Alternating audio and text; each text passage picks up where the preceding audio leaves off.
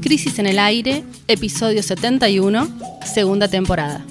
La picanteó Guzmán, Patagonia Anti-Rebelde y Bang Bang estás en Rosario. Jimena Tordini y Mario Santucho analizan los tres temas más importantes de la semana. En el primer bloque analizamos los puntos más fuertes de un evento que organizamos desde la revista Crisis y que dio que hablar durante todos estos días. La consigna fue cómo salir de la deuda eterna y quien tomó la posta fue nada más y nada menos que el ministro de Economía Martín Guzmán. ¿Por qué tanto tole tole? Te lo contamos y lo analizamos en el programa de hoy. En el segundo bloque viajamos a las agitadas tierras del sur.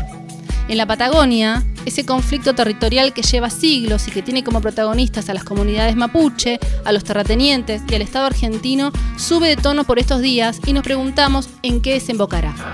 El tercer bloque hace foco en Rosario, donde esta semana hubo una marcha masiva para pedir seguridad ante un escenario de violencia que no cede. Analizamos su trasfondo.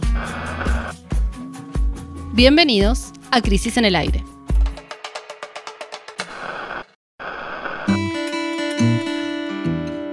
Para comenzar nuestro podcast de hoy, vamos a ubicarnos en un evento que organizamos desde la revista Crisis el domingo pasado en el CCK. La consigna fue ¿Cómo salir de la trampa de la deuda eterna? Las declaraciones del ministro de Economía Martín Guzmán saltaron de inmediato a todos los portales de noticias del país y en las redes rebotó como loco durante toda la semana. Conclusión, el debate sobre el Fondo Monetario Internacional se metió en el centro de la campaña electoral. Pero, ¿por qué se armó tanto quilombo? Lo novedoso de lo que pasó es que por primera vez Guzmán endureció su posición frente al Fondo Monetario Internacional e incluso insinuó que podría no haber acuerdo si los condicionamientos que impone el fondo no resultan convenientes para la Argentina. Vamos a escuchar varios pasajes de este encuentro de discusión política que sacudió el escenario. Vamos a empezar por la definición que dio el ministro de Economía, Martín Guzmán, como decía recién, sobre cuál es la cancha en la que se está negociando. Lo que pasa es que tenemos una arquitectura financiera internacional escrita por el poder financiero para el poder financiero, no una arquitectura financiera internacional que ponga las finanzas al servicio de poder ser utilizadas para eh, proyectos de desarrollo que tengan a los pueblos como protagonistas. Entonces, cada vez que se da una situación en la cual el deudor se enfrenta con un conjunto de acreedores de una forma que esa relación hay que redefinirla, que hay que reestructurarla, empiezan los problemas, porque los acreedores lo que tratan de hacer es extraer lo máximo posible, pero no solo tratan, sino que lo logran muchas veces, justamente porque el campo en el cual se tienen que resolver estos problemas lo trazaron ellos para beneficio de ellos. Bien, Jimé, la pregunta entonces es, eh, ¿por qué cambió la que quedó, la pregunta que quedó planteada, ¿no? en, el, en el aire de la crisis, es que ¿por qué cambió el discurso de Guzmán?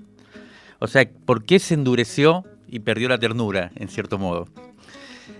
Ahí empezaron a haber varias interpretaciones. Una posibilidad es que haya sido la Junta, diría, con quién se juntó, diría por ahí la mamá de, Guzmán, pero también lo dijo un fondo de inversión, el fondo de inversión más importante ayer con un tuit que dijo cómo se va a juntar con la peste negra, que en este caso sería Yanis Varoufakis, que fue uno de los invitados. Pero bueno, como decías vos, estábamos nosotros eh, organizando la actividad, la revista Crisis, y además habíamos invitado a moderar también a Lucy Caballero, militante de Ni Una Menos, que investiga el problema de la deuda desde un ángulo activista, especialmente comprometido con los efectos de la deuda precisamente entre la población y desde el feminismo. ¿no? Eh, con ella un poco organizamos las preguntas y hicimos el planteo. Y por otra parte, como decía, estaban los dos expositores que acompañaron a Martín Guzmán en este, en este panel, que son dos economistas de izquierda, que también son importantes dirigentes políticos en sus países y que conocen muy bien en carne propia de qué se tratan estas negociaciones con los acreedores, ¿no? el, que, el griego, eh, ex ministro de Finanzas de Grecia, que ya mencioné, Yanis Varoufakis, y el ecuatoriano Andrés Arauz, que fue candidato a presidente en las elecciones del año pasado. Ambos estuvieron muy, muy bien en sus, en sus intervenciones. Fue muy interesante todo el panel, no solo lo que dijo Guzmán.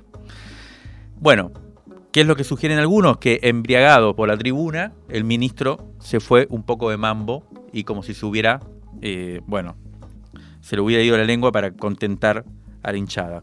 Sin embargo, la verdad es que lo que a mí me pareció es que a Guzmán venía ya decidido a picantearla desde antes. De hecho, debo confesar que, como fui uno de los moderadores, antes de comenzar la charla, le, di a entender, o sea, le, dije, le transmití una pregunta que le iba a hacer en la segunda intervención que iba a tener. Nosotros preparamos preguntas, le enviamos antes la primera, su intervención, y después había una segunda ronda de intervenciones. En esa segunda ronda de intervenciones yo ya tenía preparado también una pregunta para hacerle, y no quería agarrarlo de sopetón, y entonces le dije, che, mirá que te voy a preguntar tal cosa. Y él me respondió, pregunten lo que quieran, acá venimos a debatir sin mucho protocolo y a fondo. Y por otro lado, además, luego de la charla, lo noté muy satisfecho con lo que había sucedido e incluso los días posteriores estaba entusiasmado con las repercusiones que tuvo. Si tuviera que arriesgar entonces una causa de por qué el ministro de Economía puso en juego este nuevo tono mucho más combativo, lo que te diría, Jim, es que la negociación está en un punto de máxima tensión, es decir, que quizás las expectativas que Guzmán tenía con el FMI de acercar posiciones bueno, y de que el FMI fuera más comprensivo, no se están cumpliendo del todo. Si te parece, escuchemos un segundo fragmento de Martín Guzmán en el CCK el domingo, para donde se refiere especialmente al FMI. No depender del Fondo Monetario Internacional es o, acabar con la dependencia del Fondo Monetario Internacional es un acto de soberanía. Ahora vamos a hablar de lo que es el fondo y va a quedar claro por qué que esté el Fondo Monetario Internacional en la Argentina es un gran problema desde el punto de vista de la construcción de la política económica sobre el principio de la soberanía. Y nosotros lo que hacemos es negociar una solución de una forma que ese principio sea absolutamente innegociable. Pero entra el Fondo Monetario Internacional de la Argentina y entra de una manera que es realmente, eh, es realmente grave lo que ocurre desde todo sentido. ¿Por qué digo que es realmente grave? Es el principal problema que le deja el gobierno de Macri a la República Argentina, el préstamo con el Fondo Monetario Internacional. Primero por el uso de los fondos. 45 mil millones de dólares se terminaron desembolsando del, del préstamo de 57 mil millones de dólares que la Argentina tomó. Bueno, para entender em, el, este, el discurso de Guzmán, vamos a recordar el punto en el que estamos del largo y agotador proceso de reestructuración de la deuda que, dejó el gobierno de Mauricio Macri. Lo primero que hizo Guzmán cuando asumieron en diciembre de 2019 fue sentarse con los acreedores privados a los que el país les debía unos 100 mil millones de dólares. En agosto del año pasado, finalmente, Guzmán anunció un acuerdo que consideró sostenible para el país. El primer pago de ese acuerdo, según ese acuerdo, tendría que hacerse en julio de 2024. A partir de ese momento comenzaron las negociaciones con el Fondo Monetario Internacional para reestructurar el monto de 45 mil millones de dólares. Ya pasó más de un año y todavía no hay acuerdo, no hay un acuerdo que el gobierno argentino considere viable, a pesar de que existe un buen vínculo con la conducción actual del fondo. Tercer punto, hace dos semanas se celebró en Washington la Asamblea Anual del Fondo Monetario Internacional y allí se esperaba un avance significativo, pero todo parece indicar que la delegación argentina más bien se encontró con un retroceso ahí. Mientras tanto, durante el segundo semestre de este año, Argentina le pagó vencimientos por 4 mil millones de pesos al Fondo Monetario de dólares, al Fondo Monetario Internacional que pudo gatillar, que pudo pagar gracias a los derechos especiales de giro que estaban destinados a paliar los efectos de la pandemia, ¿no? Y en marzo próximo de 2022 se agota el tiempo porque vence un pago de 4.800 millones de dólares que el país no va a poder pagar. ¿no? Vamos a escuchar ahora el modo en el que Guzmán describe el escenario donde está teniendo lugar esta negociación de la que, bueno, como siempre decimos, depende el futuro de todos. Bueno, vamos a enfrentar un campo realmente minado, un campo asimétrico en relaciones de poder. Siempre los acreedores es el poder financiero es de lo más poderoso del mundo. ¿eh? Cuando uno se negocia con Wall Street, está negociando con alguno de los más poderosos del mundo. De hecho, uno me dijo un día, ¿vos sabés con quién estás hablando en las negociaciones? Sí, sí, porque estaba un poco como un poco atrevido para lo que estaba acostumbrado y me dijo, y bueno. Eh, pero el balance de poder es eh, muy asimétrico y la asimetrías de información son muy grandes. Muchas veces en los foros internacionales eh, viene este mensaje eh, de la transparencia. ¿Saben dónde menos transparencia hay? Del lado de los acreedores. El deudor no sabe qué tiene cada acreedor de las tenencias de deuda. El deudor no sabe si los acreedores están cubiertos por algo muy técnico, pero escuchen esto, se llama Trade Default Swap, que te dice, es algo así, eh, yo le debo a Mario, ¿sí? pero Mario puede comprarle a Lucía un instrumento que dice, si yo no le pago a Mario, Lucía le tiene que pagar a Mario, es como un seguro. Entonces, ¿qué hacen los acreedores? La Argentina les debe, pero si entra en default le va a pagar Lucía. Y por ahí entonces no quieren negociar, prefieren que entre en default. Bueno, eso ni siquiera sabemos si Mario tiene o no tiene eh, esos instrumentos. Entonces acá hay un balance, hay un campo muy complicado, donde lo que abunda es el lobby. Y ahora pasa, ¿eh? Lo ven, lo, ven todo el tiempo en la comunicación pública, en las negociaciones con el Fondo Monetario Internacional. Siempre la presión. Si no, el acuerdo, todo el mundo te está empujando al acuerdo rápido. Ya, acuerdo ya, cualquier valor. Bueno, Guzmán, como veíamos, eh, explicó, explicó muy bien, ¿no? Y con un tono muy político, por primera vez, creo yo, em, de qué se trata esta negociación, ¿no? Con quién negocia, cuáles son la postura de, cada uno. Sin embargo, yo creo que el, punto más fuerte eh, es el, uno que yo le pregunté hace dos números, ¿no? En la revista Crisis publicamos una entrevista que le hice al ministro Guzmán, en donde le pregunté con insistencia sobre esto, ¿no? Si había alguna posibilidad de que Argentina se negara a acordar en el caso de que el FMI no cediera en sus tradicionales pretensiones de imponer condicionamientos ¿no? a los países con los que negocia, a decir cómo tiene que ser la economía en esos países. Guzmán en aquella oportunidad que le pregunté evadió de manera clara la, la, pregunta, ¿no? Se la intenté meter por varios lados y siempre se evadió y yo creo que mostraba como una confianza en la posibilidad de un acuerdo, de que estaba cerca, por eso también un poco evadía eso. Eso es lo que ahora parece que varió. ¿Qué se discute? ¿Por qué entonces la cosa está medio trabada? Hay dos cuestiones que son las que aparecen todo el tiempo, ¿no? En los diarios y que públicamente son las que aparecen, que evidentemente deben ser importantes. Una es la de los sobrecargos, que es una especie de penalidad por haber recibido un préstamo superior a lo que los estatutos del fondo permiten. O sea, Argentina le prestaron mucha más plata de la que su participación accionaria en el FMI le habilita y cuando eso sucede, los intereses que tiene que pagar son con sobrecargos. Entonces hay un volumen de intereses ahí que son complicados. Argentina pide que le, perdonen esos. Y la segunda exigencia, que esa parecía que estaba acordada, es una cláusula por la cual como hay mucha discusión actual en los organismos de crédito internacionales de que cambien las reglas de esta arquitectura financiera internacional, lo que Argentina pide es firmar ahora, pero si esas reglas cambian dentro de seis meses, un año, bueno, que se reabra el acuerdo y se ajuste a esas transformaciones mejores, digamos, a esos beneficios que, que ah, habrían. Ahora bien, lo que se sabe menos es lo que se está negociando también en la letra chica del proyecto económico y que a mí me parece que pasa a primer plano ahora y en las negociaciones de la semana pasada, hace 15 días en Washington, cuando fue la, asamblea, después vamos a hablar, asamblea del fondo, aparecieron con fuerza, que es, por ejemplo, cuánto tiene que ser el crecimiento de Argentina en los próximos años. ¿Cuánto tiene que crecer?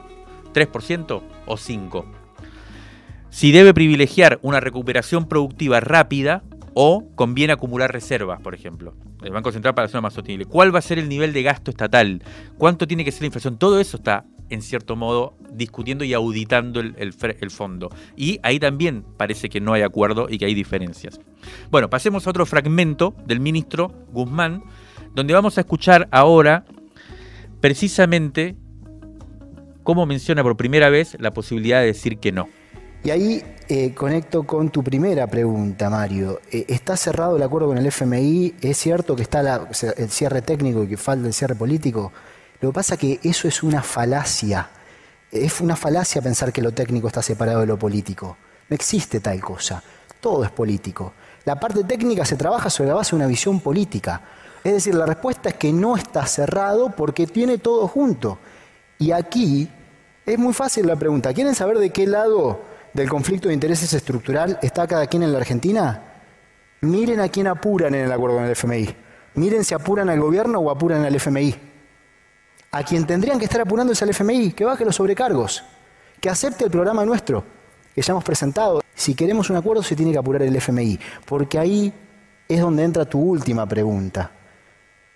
Siempre se puede decir que no. Lo peor de todo es un mal acuerdo. ¿Qué es un mal acuerdo? Un acuerdo que como planteaba Yanis, que en lugar, que en lugar de definirse sobre la base de una alianza con nuestro pueblo, que es nuestro contrato social y el contrato social del Frente de Todos, vaya por el camino de lo que otros con intereses distintos buscan empujar. A eso hay que decir que no, por supuesto. Ahora, eso no quiere decir que haya que patear el tablero, porque hoy las circunstancias son estas. Y nosotros, obviamente, lo que buscamos es estar a la altura de esas circunstancias en un mundo muy complejo y muy difícil, negociando un acuerdo que le sirva a la Argentina, que le sirva al pueblo.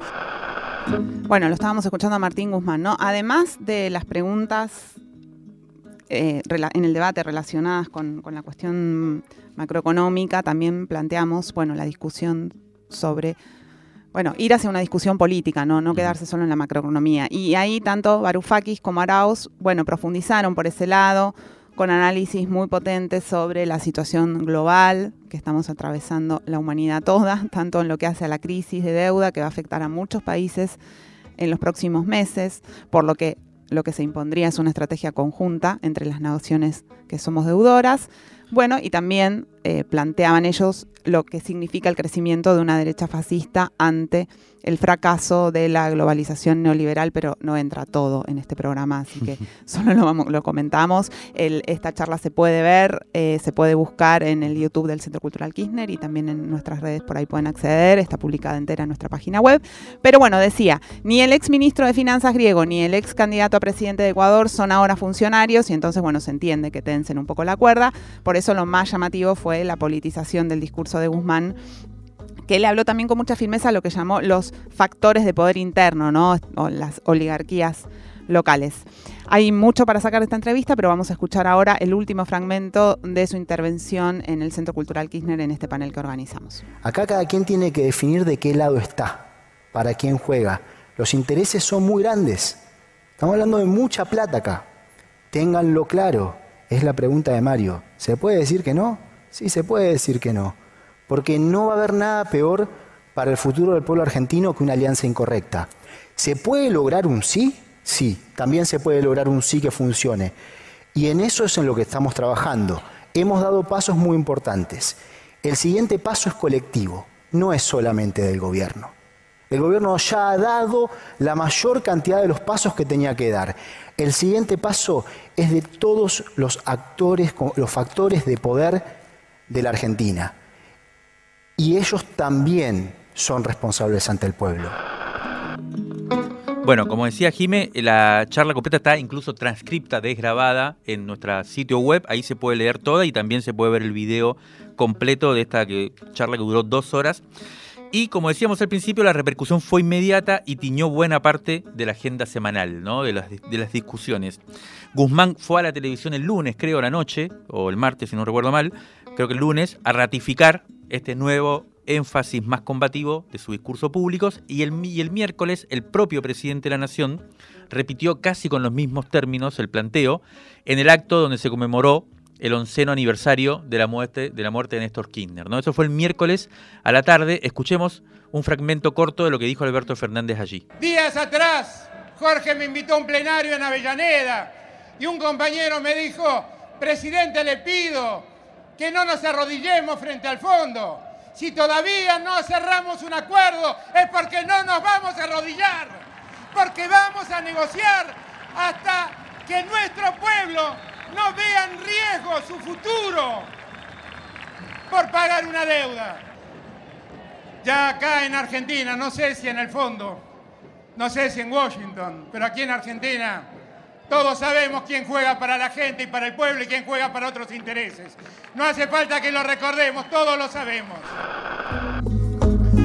Bueno, quienes también tomaron nota de este cambio en la actitud del gobierno fueron los representantes de la oposición, sobre todo aquellos intelectuales orgánicos que expresan siempre el pensamiento del poder económico y conocen bien los intereses de la casta empresarial así son las cosas. Son los que, como dice Guzmán, vienen presionando, haciendo lobby para que Argentina firme ya el acuerdo con el fondo, no importa bajo qué condiciones. Por ejemplo, vamos a escuchar ahora lo que dijo uno de los que suele ser más claro y transparente en sus opiniones, el economista Carlos Melconian. Hoy a la tarde, hace muy poquitito tiempo, un seminario de deuda con el griego que quería patear el tablero y quien era ministro de Correa que pateaba el tablero y tiene que ir al fondo ahora a negociar un programa. Es toda una misa en escena. No, no le puede hablar así a los chicos, porque esto que el Fondo Monetario y la soberanía y toda esa milonga, o sea, ¿qué, qué vino acá de revolucionar?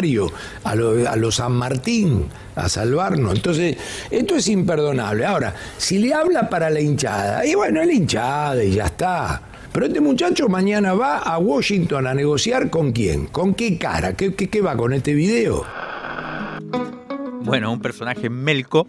Eh, que le dijo revolucionario San Martín a, Guzmán, pero tiene la, pregunta que deja picando está interesante que es, bueno, y ahora tiene que ir a negociar. Eh, básicamente, en este momento, Guzmán está en Roma, llegó ayer, ayer ya tuvo, o sea, está en la cumbre del G20, momento bastante clave. el presidente, ¿verdad? Sí, el presidente llegó anoche eh, y hoy empieza la actividad.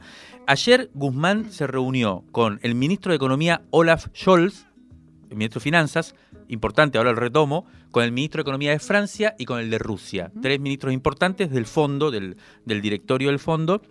Y hoy Guzmán se suma a las reuniones que va a tener ya con Alberto Fernández, con, ahora a las 9, con Angela Merkel, la canciller alemana, que va a ir justo junto con su ministro de Finanzas, que va a ser el próximo canciller, está negociando en este momento el nuevo gobierno de socialdemócrata, que el, que ya mencioné, Olaf Scholz. Este, esta reunión es bastante importante para seguir en eh, buscar apoyos para la posición con el FMI. Luego se va a reunir con Macron, el presidente de Francia, y a la tarde está la reunión clave con Cristalina Georgieva, hoy, esta tarde, ahí en Roma. Mañana toda la comitiva viaja a Glasgow, en Escocia, donde se va a celebrar la cumbre sobre el cambio climático de la ONU, que organiza la ONU, y no está prevista hasta ahora una reunión bilateral que se había anunciado o que se estaba gestionando con Biden, que puede ser la clave de este tema. Dos cositas como para cerrar, últimas. Creo que con esto, lo que venimos reseñando, el gobierno encontró un eje de debate que lo saca un poco de los lugares más estancados en lo que estaba metido y donde la oposición queda claramente sin discurso o con una posición bastante conservadora, porque eh, obviamente el causante de este cataclismo económico en el que estamos metidos y su posición es defenderse incluso. Bueno, salió Vidal a defender, bueno. Eh, esto y el congelamiento de precios. Son dos temas que el gobierno ha tirado, complejos, pero nos está enfocando el tema de la economía y mostrando la herencia macrista, digamos. Y lo segundo es que, la verdad que nosotros desde la revista saludamos esta eh, nueva posición del ministro Guzmán, esta cierta dureza, que indica por qué, por qué. No, no sé si va cuál es la alternativa, en qué va a terminar esto, si va a mantener esta firmeza, pero por lo menos indica que al menos ahí está la voluntad de no firmar algo desastroso. Y eso ya es una buena noticia eh, para nosotros. Crisis en el aire. Análisis político en movimiento para tirar del hilo de la coyuntura. Crisis en el aire de la tinta a la conversación.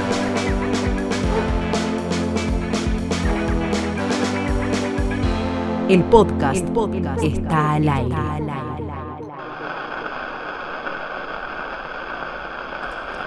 En el segundo bloque de Crisis en el Aire vamos a desplazarnos hacia la Patagonia, o más bien hacia el Puelmapu, nombre originario de ese vasto y hermoso territorio.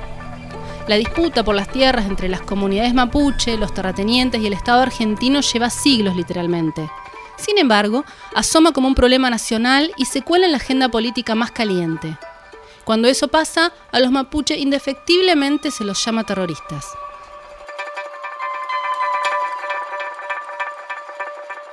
El capítulo que ahora estamos viviendo empezó hace varias semanas atrás, el 18 de septiembre, cuando la LOF, un término que significa comunidad Kemkentreu, la LOF Kemkentreu, recuperó unas tierras en Cuesta del Ternero, un lugar que es cerca a El Bolsón, en la provincia de Río Negro. Esas tierras son tierras fiscales que están siendo explotadas con actividades extractivas. Lo que, lo que hacen allí es plantar pino que se usa luego para construir viviendas que son para el turismo, Mm. por una familia, la familia Rocco, que tiene una concesión. O sea, tiene la concesión para utilizar tierras que son fiscales. Pero ahora, ante la recuperación iniciada por esta comunidad, reclama esas tierras como si fuera propietaria de ese terreno. Este procedimiento se repite mucho en las tierras Mm. que aparecen en conflictos por la tierra, ¿no? De repente aparecen unos supuestos propietarios que después cuando vemos los papeles están bastante flojitos. Sobre esa recuperación, a partir de la denuncia que hizo la, la familia, cayó un operativo policial violento ordenado por la justicia de la provincia de Río Negro. Hubo allí una represión, hablamos de esto aquí hace unos programas, y desde entonces esta comunidad está aislada, Mm. la, la comunidad que recuperó la tierra, rodeada por un cordón policial que en verdad no es una policía común tampoco, sino un cuerpo táctico de la policía de Río Negro. Están allí en una situación muy, muy complicada. La fiscalía y el juzgado que están a cargo de esta causa no están aceptando ninguno de los pedidos de nadie, de las organizaciones, del Movimiento de Derechos Humanos, incluso de la Secretaría de Derechos Humanos de la Nación. Pidieron que se abran mesas de diálogo, el juzgado, la fiscalía no están aceptando. Ayer a la tarde le preguntamos a Mauro Millán, que es lonco de la LOF Pillán Maguiza, cómo está la situación allí en Cuesta del Ternero. Nos mandó este audio que vamos a escuchar. Mari Mari Pupeñi Polanguem, Buenía Nay. Saludos, en mi idioma, Mauro Millán, lonco de los Pillamahuiza. Quería contar eh, en qué situación se encuentra básicamente el, escenario donde más se pronuncia la situación de conflicto, acá en, en Apuelmapu, que comprende en este momento lo que es provincia de Río Negro y Chubut. Eh, por un lado, lo de Río Negro, eh, que tiene que ver con la, la recuperación territorial del Lofkenkeltreu, se mantiene el acampe humanitario hasta el día de hoy, eh, con apoyo también de vecinas y vecinos de Bolsón, Lago Pueblo y otras localidades. Y la policía que eh, ya prácticamente está en una mm, en un constante mm, agresión y, y- provocación, mejor dicho, eh, hacia el hacia quienes eh, están acampando, que muchas veces quedan eh, pulanguien, hermanas mapuches, con interpelaciones racistas, que el Estado provincial de Río Negro a través de Carrera y, la el aparato judicial han determinado la perpetuidad, parece, de la represión y el hostigamiento. Y Nación, que es un, un gobierno que hasta ahora está mostrando muchas ambigüedades. Eh, necesitamos que la sociedad civil, eh, junto con el pueblo mapuche tehuelche, empecemos a buscar un camino de, de cambio a esto que estamos viviendo.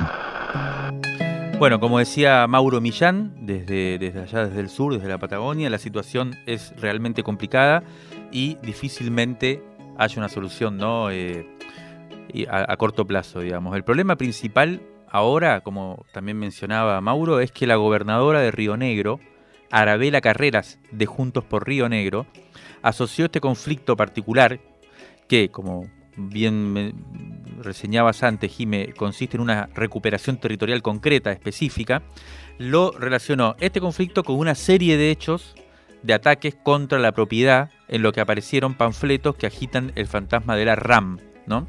Y armó el combo perfecto. Presentó una denuncia por terrorismo, pidió al gobierno nacional que mande fuerzas federales e instaló el tema en los medios de Buenos Aires que le dan manija a lo loco.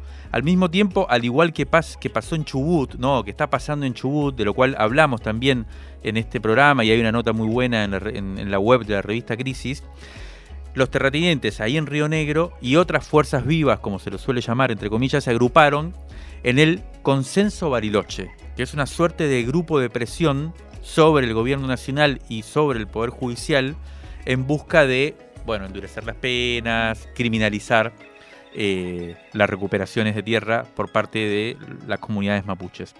Después, La Nación sacó una editorial. ¿Cuándo fue esto? El, el- El esta semana, martes, el martes. el ven- sí, el martes. Esta semana sacó una 26. editorial que se llama Terroristas en las Patagonia, un texto que parece que siempre está, est- está listo ahí, ¿no? En la, en la redacción de la Nación para publicar ante el menor incidente de este tipo. Y la nata, bueno, ya sabemos la nata, ni, ni, ni hablemos. Hay una parte de todo esto que uno viéndolo en los medios le puede parecer medio berreta, ¿no? Y uno dice, bueno, la verdad que para qué darle bola a este tema.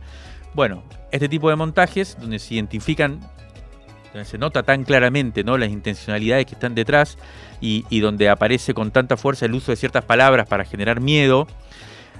Y también como queda tan claro, ¿no? Que es parte de una campaña electoral. Creo que así como en el primer bloque decíamos, la deuda es un tema que aparece en la campaña, esta claramente es una eh, es, es, el contradiscurso, ¿no? Se mete en la campaña porque le conviene a la derecha eh, y que el discurso de mano dura contra los mapus se está usando para confrontar con el gobierno nacional, eso aparece muy claro, bueno, pero si esto solamente fuera así una cosa pasajera, por ahí no tendríamos que darle tanta bola, pero la cosa nunca queda ahí en lo discursivo porque tiene consecuencias reales en cosas como la que contaba claramente Mauro Millana en, su audio, que es territorios militarizados, cientos de mapuches alcanzados por el largo brazo de la justicia penal, detenidos, llevados a juicios en los que no tienen recursos para defenderse, quedan criminalizados, judicializados, heridos por bala de gomas o muertos, como, como sabemos, y como le pasó a Rafael Nahuel en noviembre de 2017.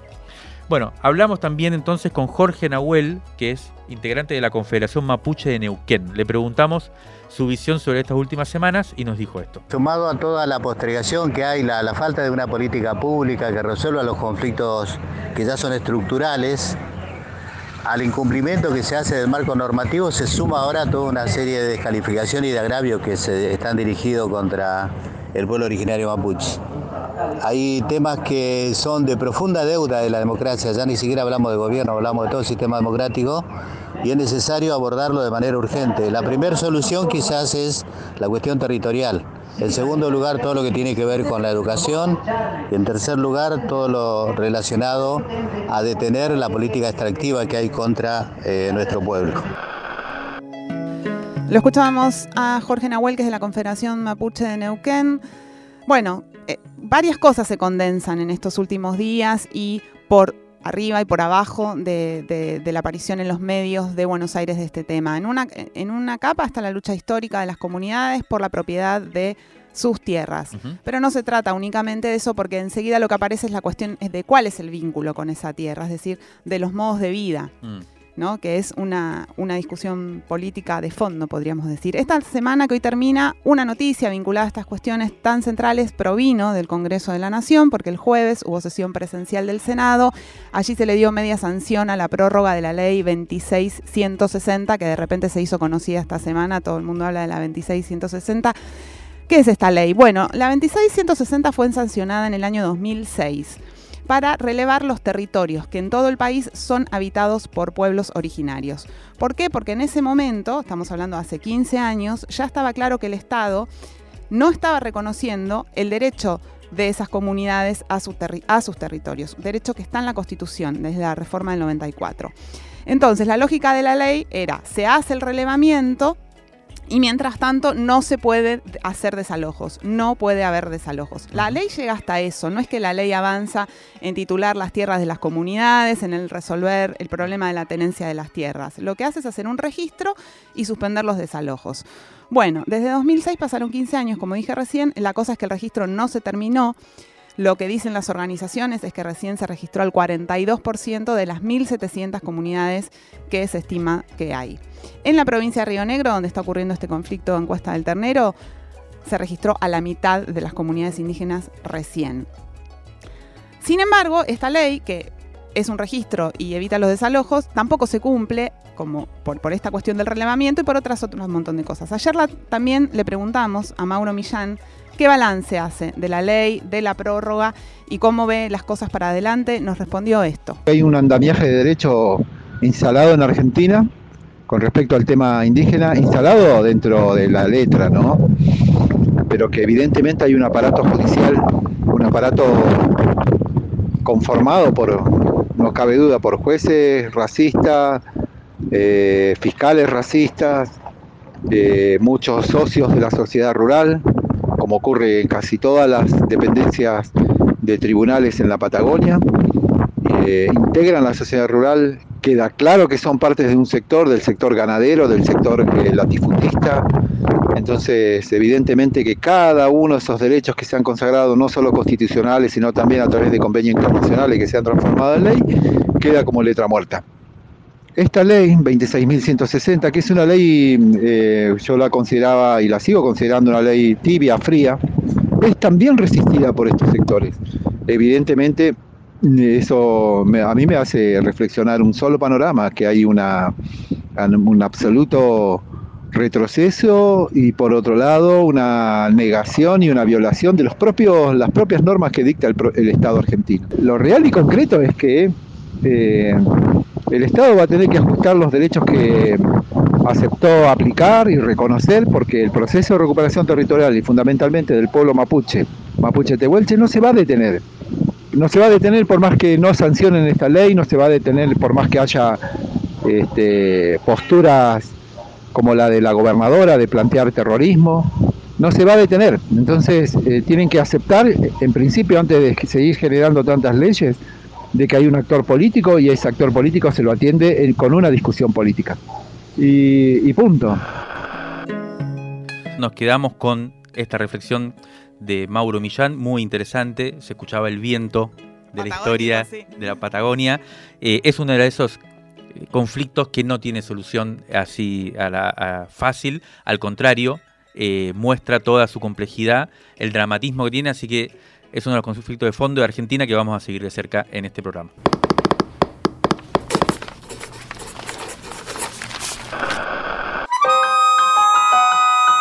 Crisis en el aire. Resumen crítico en movimiento. Para tirar del hilo de la coyuntura.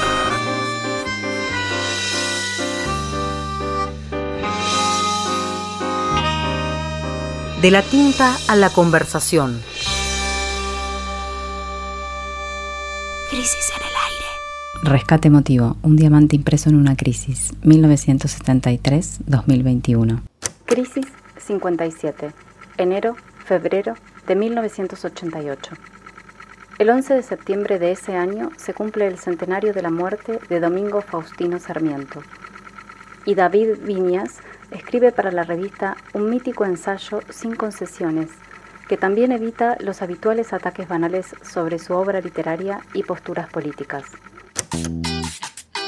Mi posición crítica frente a Sarmiento se define por una discrepancia en dos frentes, contra la línea ideológica, impregnada de liberalismo elitista e iluminista, que ha santificado sin matices tanto su producción literaria como su biografía, pero también rechazo el revisionismo depositario de viejos componentes clericales y reaccionarios, cuando no fascistas.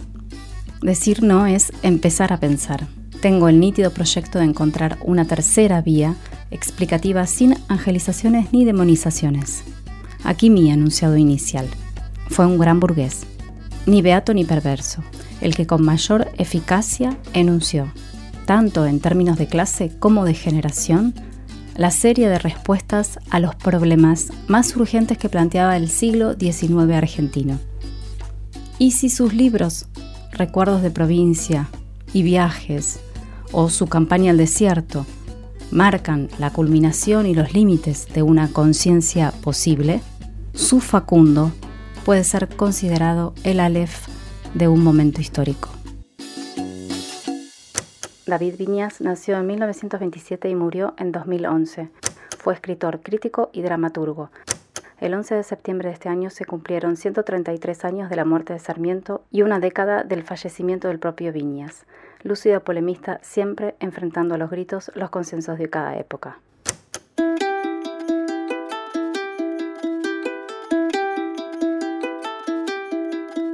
Para el último tema de hoy, viajamos a Rosario, porque esta semana, el miércoles más precisamente, una marcha de la que participaron, se calcula, más de 10.000 personas, confluyó en el Monumento a la Bandera para reclamar seguridad y repudiar el crimen de Joaquín Pérez, un arquitecto de 34 años asesinado el martes de la semana pasada. Y en la marcha pasó algo inédito. Intentaron participar el gobernador santafesino, Omar Perotti, y el intendente de Rosario, Pablo Hapkin, pero fueron expulsados con gritos y empujones. La pregunta es, ¿cómo leer este caso en la saga de violencia que se vive en los últimos años en la ciudad santafesina y qué escenarios se pueden divisar? Vamos a un poquito al detalle Lo que generó la marcha, como decía, tan convocante fue un crimen. Podría decirse atípico, Joaquín Pérez, profesional, arquitecto, 34 años, esto ocurrió en Arroyito, un barrio de clase media, dos personas intentaron robarle el auto y le dispararon y Joaquín Pérez murió en la puerta de su casa. Tras la noticia hubo dos marchas. A la de Pérez, además, ese fin de semana se le sumaron cinco muertes violentas en distintos puntos de la ciudad de Rosario y el número de crímenes en el departamento llegó a 189 muertes en lo que va del año. Con esas cifras, lógicamente, la marcha del miércoles se hizo con los ánimos estallados. Mm. Estuvimos hablando con colegas rosarinos que lo que nos decían es que ese tipo de asesinatos es una rareza porque apenas el 2% del total de las muertes violentas se da en situación de robo. Y también fue atípica la participación o al menos el intento de participación del gobernador y el del intendente. Es algo medio raro, ¿no? Marchar contra pidiendo seguridad siendo la autoridad de ese lugar. Nuestro compañero Juan Pablo Hudson hacía ayer un análisis de dos cuestiones en esa participación, que la población ya no soporta la falta de soluciones y que no todas las muertes, bueno, son iguales en el, en el ánimo social, ¿no? Algunas muertes están naturalizadas y otras generan, bueno, situaciones de repudio masivo. Sí, este análisis lo hacía Juan Pablo Hudson en eh, una columna que tenemos, que podemos anunciar los viernes en Radio Pública de Moreno. Eh, y los viernes a eso de las 5 de la tarde, ¿verdad? 5 y media, a las 5 y media de la tarde. Eh, siempre hacemos también como uno de los temas de la semana importantes, lo, lo, presentamos y ayer fue Juan Pablo a hablar de esto, que estábamos preparando también para, para, el programa de hoy, y ahí él comentaba, lo recomendamos, está en nuestras redes, también lo pueden escuchar, pero resumimos acá diciendo que más del 90% de los homicidios ocurren en los barrios más marginados de la sociedad, ¿no? de, ahí del conurbano eh, rosarino o incluso de la ciudad. Esto es lo que él explicaba. Son jóvenes pobres en su general. Más, en, su, en general, más del 90% de los homicidios que mencionábamos, que vienen siendo ya 189 solo en Rosario este año. Muertes que viendo cuando, cuando digamos que viendo cuando se ocurren las reacciones más masivas no generan igual reacción que cuando sucede le sucede a alguien de clase media en situación de robo claramente la diferencia es muy grande en la reacción social que hay en un asesinato a una persona de clase media que a la habitual eh, muerte de jóvenes de, los barrios populares. ¿no? Un informe oficial sobre homicidios del Observatorio de Seguridad Pública santafesino, dado a conocer por estos días, indicaba que más de la mitad de las víctimas murieron a 500 metros de su domicilio, la mayor parte de los asesinatos en Rosario, tienen como motivante una disputa entre bandas criminales o encriptas en tramas delictivas, en, tramas de economías delictivas, básicamente el narco, eh, que como sabemos tiene tan, cada vez más presencia territorial en los barrios y dicen que la pospandemia ha agudizado mm. este asunto. Lo vengo escuchando también en la provincia de Buenos Aires. Las principales muertes, como decíamos antes, se dan entre varones jóvenes. El periodista Hernán Lascano, del diario Rosarino La Capital, realizó por estos días una cronología que va desde Rosario Sangre, que fue una masiva marcha, Sangra, perdón, Rosario Sangra, que fue una masiva marcha en el 2016, eh, que también puso en jaque al gobierno en ese momento a cargo de Miguel Lifchis y eh, eran muertes también, en ese momento había 227 muertes acumuladas entre Rosario y Santa Fe entre enero y septiembre y algunas de ellas habían despertado la indignación de les vecines porque habían sido muertes también pertenecientes a las clases más acomodadas, gente del centro de la ciudad. Entre, los cinco años que pasaron de aquella marcha a la de esta semana, Lascano analizó qué cuestiones se enfatizan, se resaltan y permiten poner en contexto a la marcha que, que mencionábamos antes que tuvo lugar esta semana. Así que escuchemos un, audio que nos envió a pedido de este programa. Hay como fondo un fuerte contexto de inseguridad urbana acentuada por la recesión y por la reciente pandemia. Casi el 90% de los crímenes son entre grupos que disputan economías delictivas, que en general tienen conflictos previos y que no afectan a sectores con capital social o económico medio.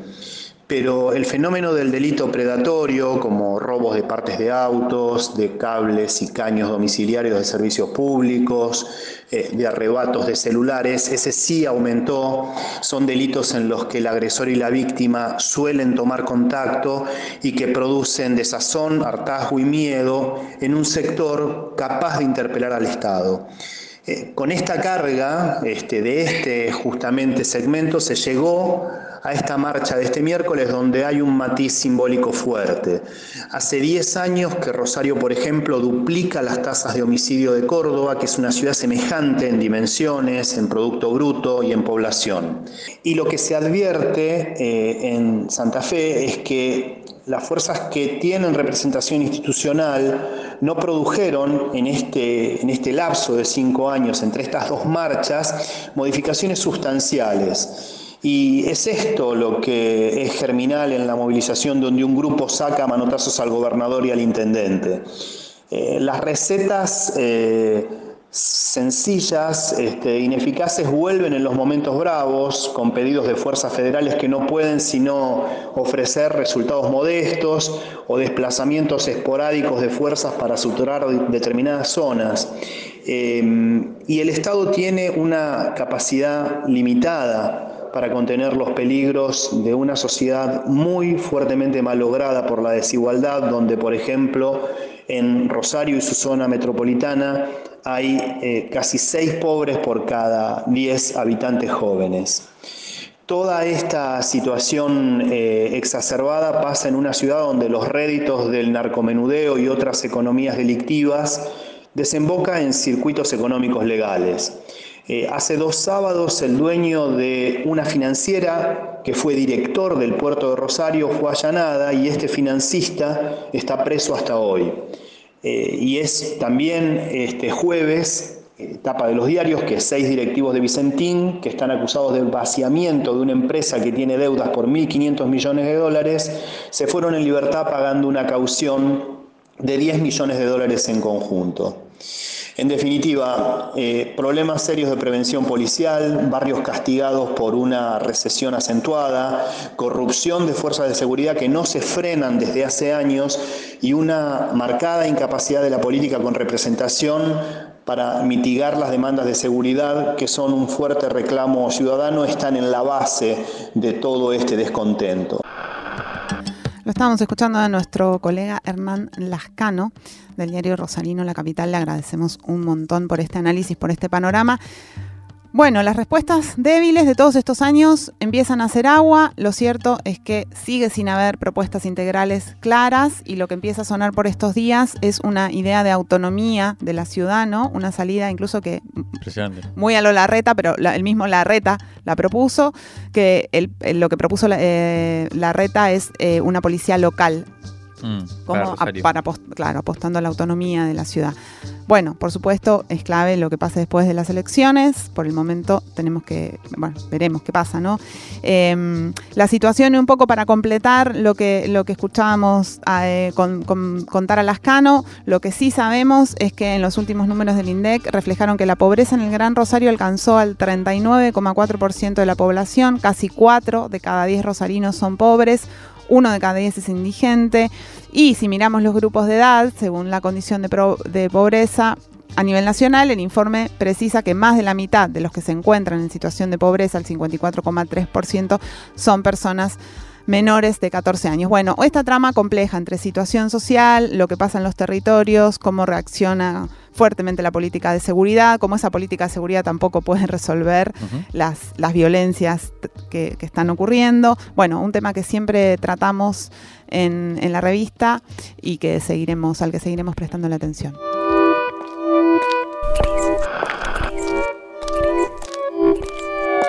Crisis en el aire. Revista Sonora Transmedial. De la tinta a la conversación. Crisis en el aire. Esto fue Crisis en el aire. Hasta la semana que viene.